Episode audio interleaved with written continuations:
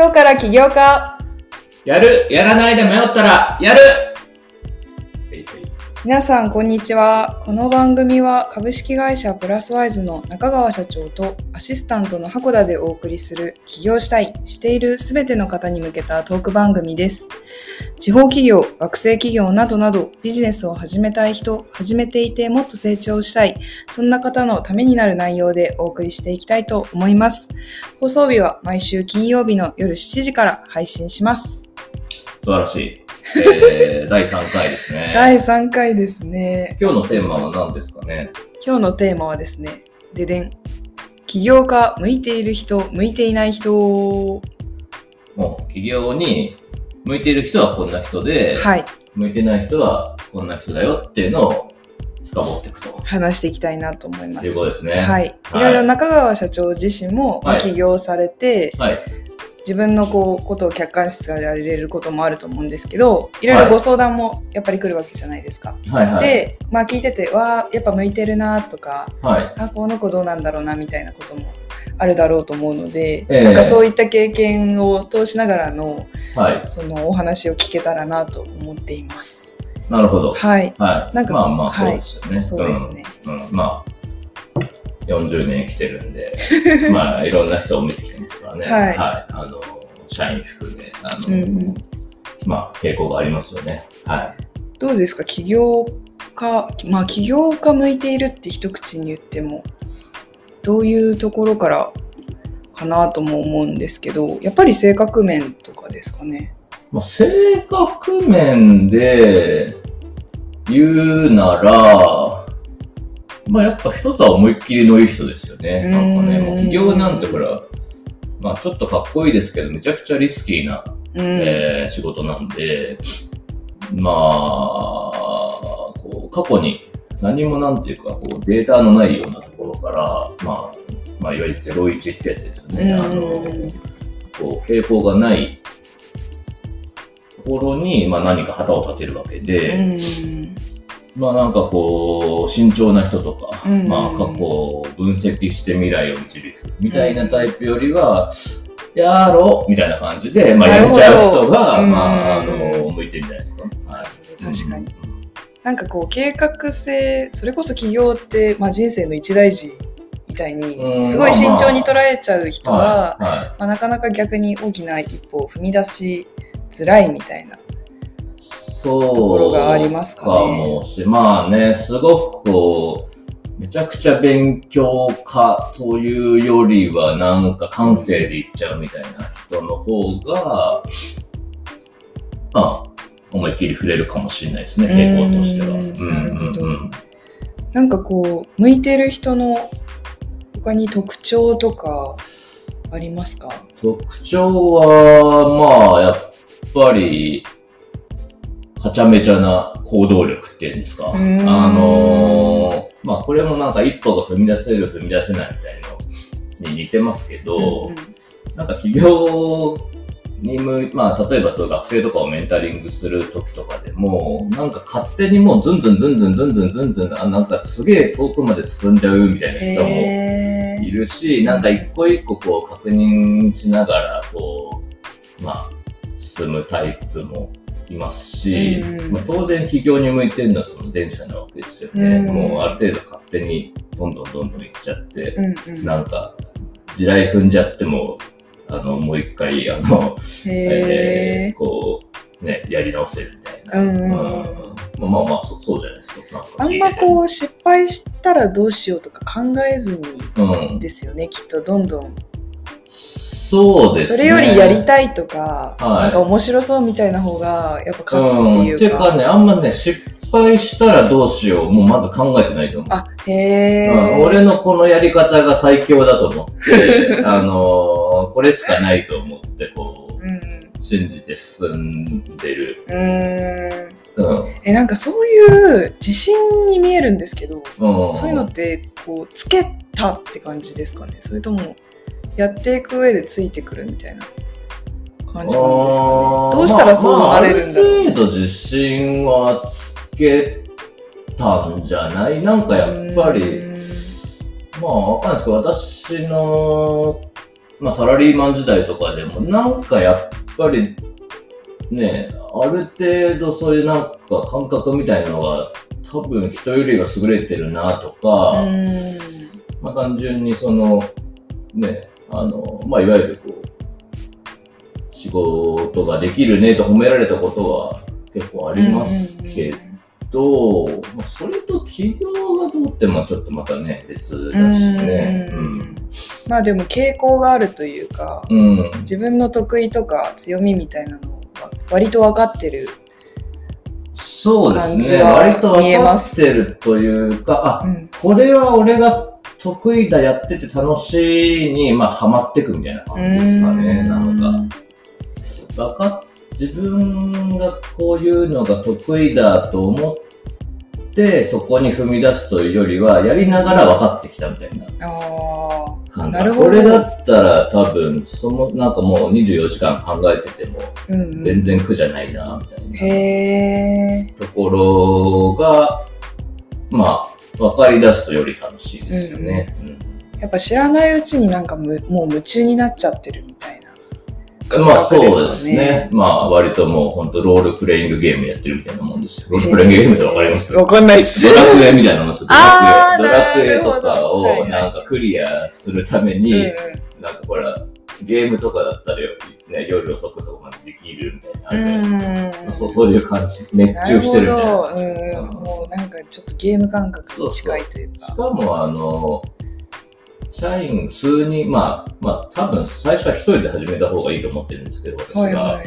まあ、なぜかっていうと、固定費が少ないじゃないですか。あうんの、で、失敗しても、まあ、せいぜい自分がちょっと被るぐらいで、まあ、そんな数億円とか見せるわけないし、うん。お金がそんな入るわけないんで、うんまあ、言っても数百万とかそんなもんなんで、なもん。なんで、まあまあ、ちょっとミスってもみたいなところもありますが、まあ5人とかで始めちゃうと、まあまあなお金がいるんで、うん。で、ミスった時の、社で、全部社長が被りますから、きつい、まあ5倍ぐらいのこう、リスクが降るみたい確かに。な。なると、まあ、割とこう、ライトに始めて、うん方がいいと思います。はい。やっぱなんかちっちゃいことからというか、うん。始めるなら、あれですかね、いきなり大きく出ようとしない方が。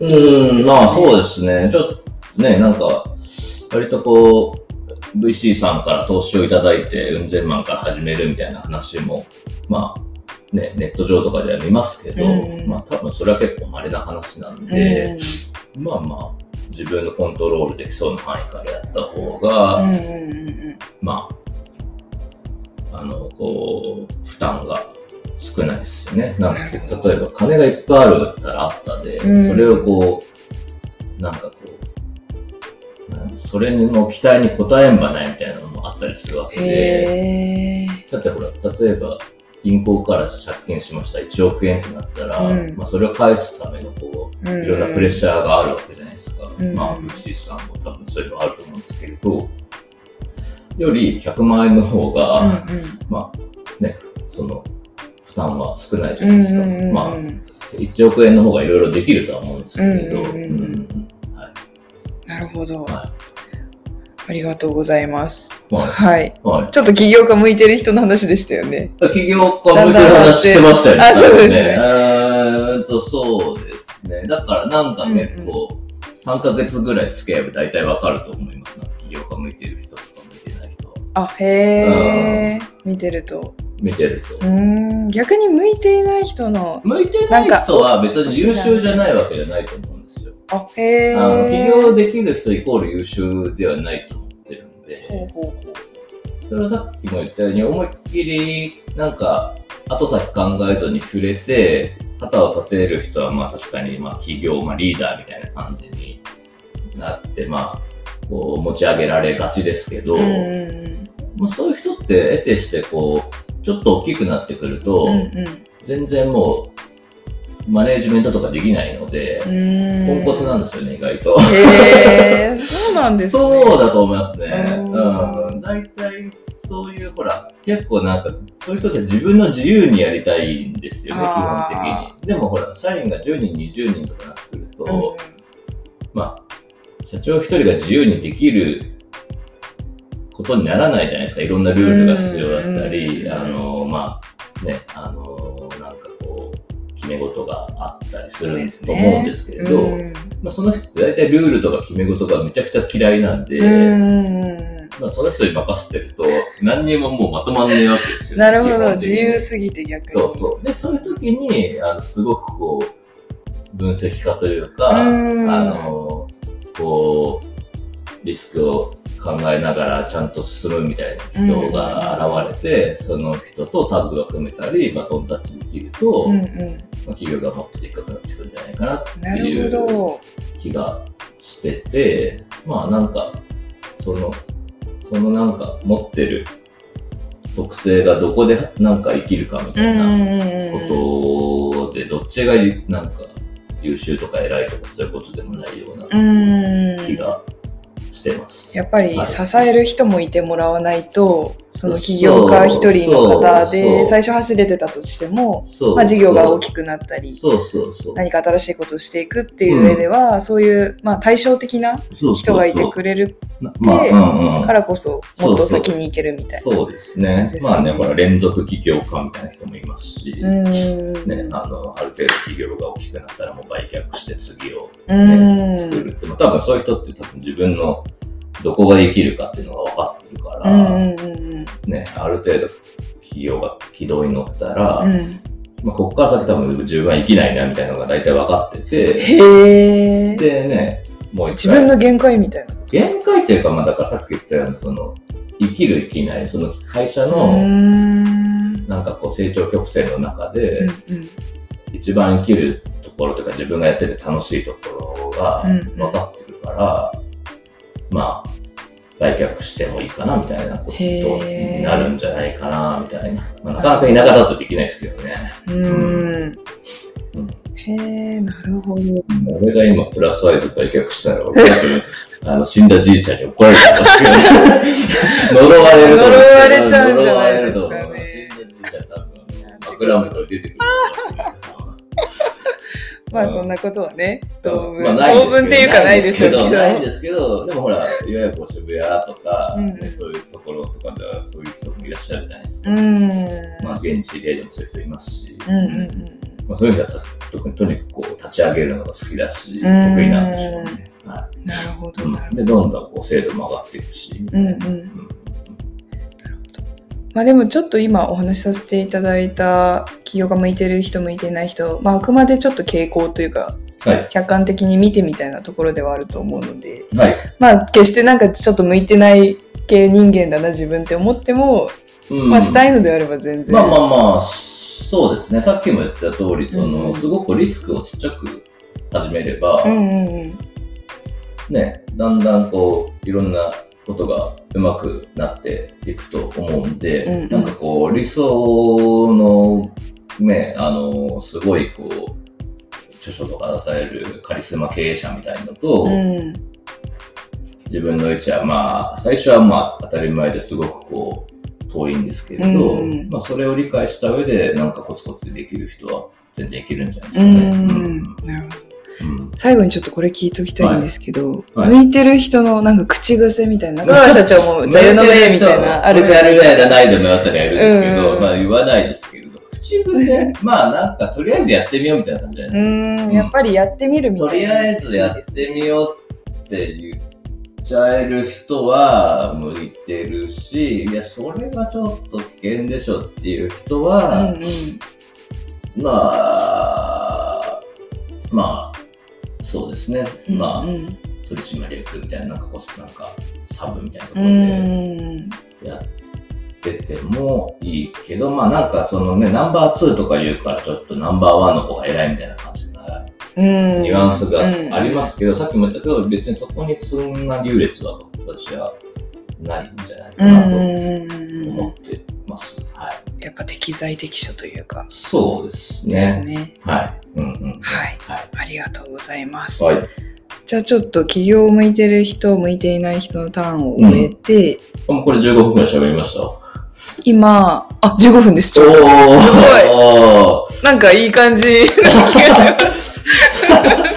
なんだ、3回目なんでね、ちょっとね探り探りなんですよね。まだまだあちょっとさっきマイクの設定が、あの、箱田が甘かったっていうのをさっきおって。いや大変申し訳ございませんでしたでしたはいはいね。はい私の声が、あの、拾われてなかった。もう本当にもったいないことをしてしまいました。は。はいまあこういう感じで育てていきたいですよね。このラジオもなんかそうですね、ちょっと。手探りではありますが、えーまだまだ。フォロワーがいっぱいないと育てられないんだよね。はい。はい。じゃあちょっと次のはい。トークテーマとして、社長の起業当時のルーティンをちょっと聞きたいんですけど、はい、はいどんな生活されてましたか？当時のルーティン聞きたいですか？いや、聞きたいです。めちゃくちゃ気になります。なんか、どんな忙しい、せわしい日々を送られてたんだろうって。と、仕事しかしてないですよ。へえ、もう休みとか、休みなんて言葉は。休みもね、なんか、一応は、体は会社にいなかったけど、なんか携帯で受注メールチェックしてるみたいな感じかな。うーん。かかみさんとドラッグストアとか行きながら、携帯ずっといじってて、何してんのって言ったら、クレームのメールに返信してたえー、ドラッグストアで。そうそう。なんか気になっちゃうんだよね、うーん。で、まだ、そうね、なんかとりあえず、まあ私はネット通販をから起業したので、ルーティンですよね。ルーティンですルーテ一日の一日のルーティン。はいだからまあ、一応時間も言うと、多分8時前に出社して、うん。まず全受注メールに目を、まあ昨日の夜から今日の朝の全部の受注メールにチェックをして、在庫チェックをし、在在庫チェックして発注処理をして、で、その後問い合わせに返信ですよね。で、なんか、まあ、それはほら、規模にもよるんで、うんまあ、本当受注メールが数数件、数十件だったらもう、あっという間に終わりますし、100件、200件だったら、まあ。その時もあったんですか？もう一日で。いやいや、あれだって、そりゃそうでしょ。まあ、注文、さあ普通に注文の。あれですか？あ注文ね。あ注文。受でもほら、注。受注がいっぱいだったら、それにうん増じて、こう、いろんな処理が増えていくので、まあ、へそうですね。それが午前中いっぱいぐらいかな。で、午後はなんとなく取引先が来てくれて。商談をし、で発送か。うーん。あの、段ボールに詰めて梱包の発送ですよね。い倉庫から商品出してきて。で、やっと夕方ぐらいに体が空いて、うんうんそこから、今のページの、えー、なんか改善とか、うえー商ェブ品の登の。録とか、うんうん今うん今のその、通販ページの,、うんうん。はい、あの更新改善ですよね。はい。で、それで、だいたい9時、10時ぐらいじゃないですか。夜の。はい。へえ。10時を超えると翌日に、あの、市場をきたすんで、10時で帰ることにしてました。うーんはいなんかこれってもう結構時間区切って決めてやってられいや、でましたかも、そういう、まあ、ある程度そんな感じですかね。なんかこう、ちょっと、でも電話とかも結構なるので、お客さんからの。そうですよね。そういうのもやっぱ、日中、処理しんばねえですし、うん割と電話の場合、緊急なことが多いので、うーん。そういうのもやってたりしましたかね。まあでも、うん。これはそういう注文処理、発注処理、えー出荷梱包、えー業者さんとの打ち合わせ、ページの改善、回収、あの、更新新。をひたすらずーっと繰り返すっていう。ーです。地味ですよね。あーしばらくこれがやっぱ続きまあ、ましたか？2年、3年ぐらいやってるんですか。へえ。2年ぐらいやってたか2年やって、な。うん。なんかその転機があったんですか？天気、そうですね。なんかね、変わったルーティン3年ぐらいやっててて、過労で体壊して、へえ。俺土曜日、忘れもしないですけど、土はい土曜日に家族で昼飯をステーキ店ではい。豪華にステーキを食った夕方夕方に俺、救急車で運ばれて、で、なんか肝臓高の数値がありえないぐらいの数値だって言われて、でも土曜なんであの医者やってないじゃないですか。だからもう、もうありえないぐらいお腹が痛くて、救なんか、へあの、かみさんに救急車呼んでくれって言って、うん。来て、再生会ってとこ行って、あの、まあ、そこ入院ですって言われーて、うんうん2週間ぐらい入院したんですようん。ね。でさ、多分3年目か4年目ぐらいだったと思うんですけれど、全然なんかそうなるまで体の変化気づかないぐらいの。全然気づかないですね。健康診断も年一を分けてたけど、まあ、私ちょっと、なんか引っかかるぐらいで、そんなに。で、まあ、ね、いきなりもう、結構その頃もう何、7、8人ぐらいだったと思うんですけど、社員が。まあまあ、まだまだ結構割と、バリバリ第一線でやってたんですけれど、社長も。はい、いや、社長、社長が。社長として、うんまあ、プレイングマネージャーですよね。はいはい。はい。へで、そのー時になんか、9月だったんですよね。うん。9月ってうちの商売的に結構繁忙期で、うん。の農具を売ってるから、の9月って収穫時期なんで結構い、まあ、いろんな道具が動くんですよ。うーん。でめちゃくちゃ忙しい月だったんですけれど、うんそのまるっと2週間、こう、いきなりうん。社長がいなくなって、うん。まあ、結構現場を仕切ってたもんだから、うんまあ、社員もびっくりするじゃないですか。うんうんうんどうしたらいいんだろうって感じも突然。でもそこでね、2週間ぐらいね、きっちりね、きっちりっていうか、まあ、ある程度わたふたをしたと思うんですけれど、うん社員の人で回してくれたんですよね。で、しかもその月が、その年でぶっちぎりで月賞ナンバーワンだったんですよ。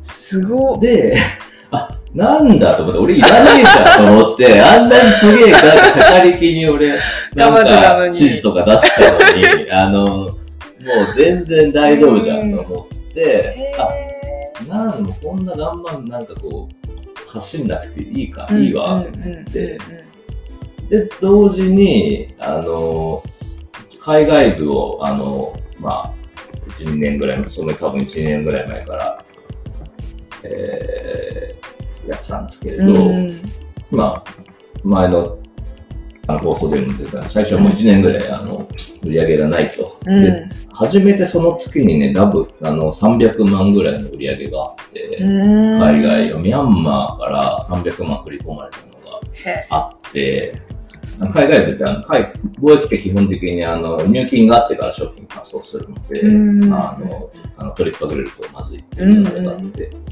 まあね、あのうちの第一第一北越銀行の口座に300万ってきて、へで、なんかもうちょっと泣きそうになってて、わーそりゃそうですよね。軽く泣きそうになってて。一年間芽が出なかったものうんなんかが急にボーン。って。なんか、でその時は多分月賞で5000万、5、6000万ぐらいあったと思うんですけれど、なんか5、6000万作ったのより300万振り込まれたその数字見たとかよっぽど感動的で、うん。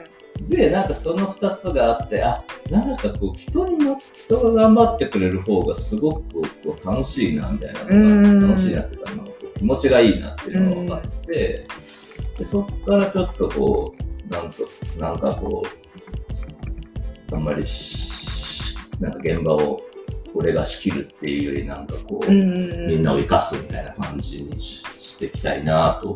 へ思ったかなルーティーンじゃないですね。いや、でもすごいいい話ですね。はいそうあったんですね。ルーティンから。へえ、そうだったんですね。で、今のプラスアイズさんにつながっているというか、そうです、ね。やっぱりすごいま大きな出来事だった。あ、まあまあ割と天気、ね一つ目の天気ではありましたね。結構ちゃんと覚えてますね。うーん。もう俺なんかもう入院した時に、すあ、やっと休めると思って、入院だからもう無理でしょってなって、あの、まあ、休めると思って、1日目、2日目、3日目ぐらいまでは、なんか結構、まあ、まあ、何も食えねえんで、なんかすげえ全然不快でしたけど、うんでもまあ休めると思ったのは覚えてますよね。でもめっちゃ気になっちゃいません？なんか、いやでも識あると。でもしょうがないよね。もうだって病室から出ちゃダメですって言われてるし、なんか電話すんのももうなんかさ、悪いっす。へえ。うんまあ電話もね、かかってこなかったですし、うん誰も見舞い来ねえな。もう必死で皆さんね、動いてたから。うんまあでも必死で結構動いてたらしいなんで、見てないんでね、まあ、うん、結構頑張ってたよとは、うちの母親とか言ってまあしたけど。ーいや、はいいい話だなっちゃ感動的じゃないですか。ルーティンだから、うん。そうですね。まあ最初はでもやっぱね、社会歴やらんばダメですよね、社長は。うん社長なんつったのほら。ただの営業マンとかさ、うん あの、ね、そういうマーケターの一人みたいなもんなんで。うん最初バリバリ営業とかもされてました。そうだから営業は私はしな、まあネット通販から入ってるから、あーまあ、基本的にそのホームページが営業してくれうんるんで、まあそれに対してアクセス数をどうやったら上げればいいんだとか、うん。ね、あの、まあ、競合他社も多少いましたから、うんまあ、そういうところに、まあ、正直勝つにはどうしたらいいんだとか、うん。うんまあ、そんなことも考えてましたけど、へはいえうんなるほど。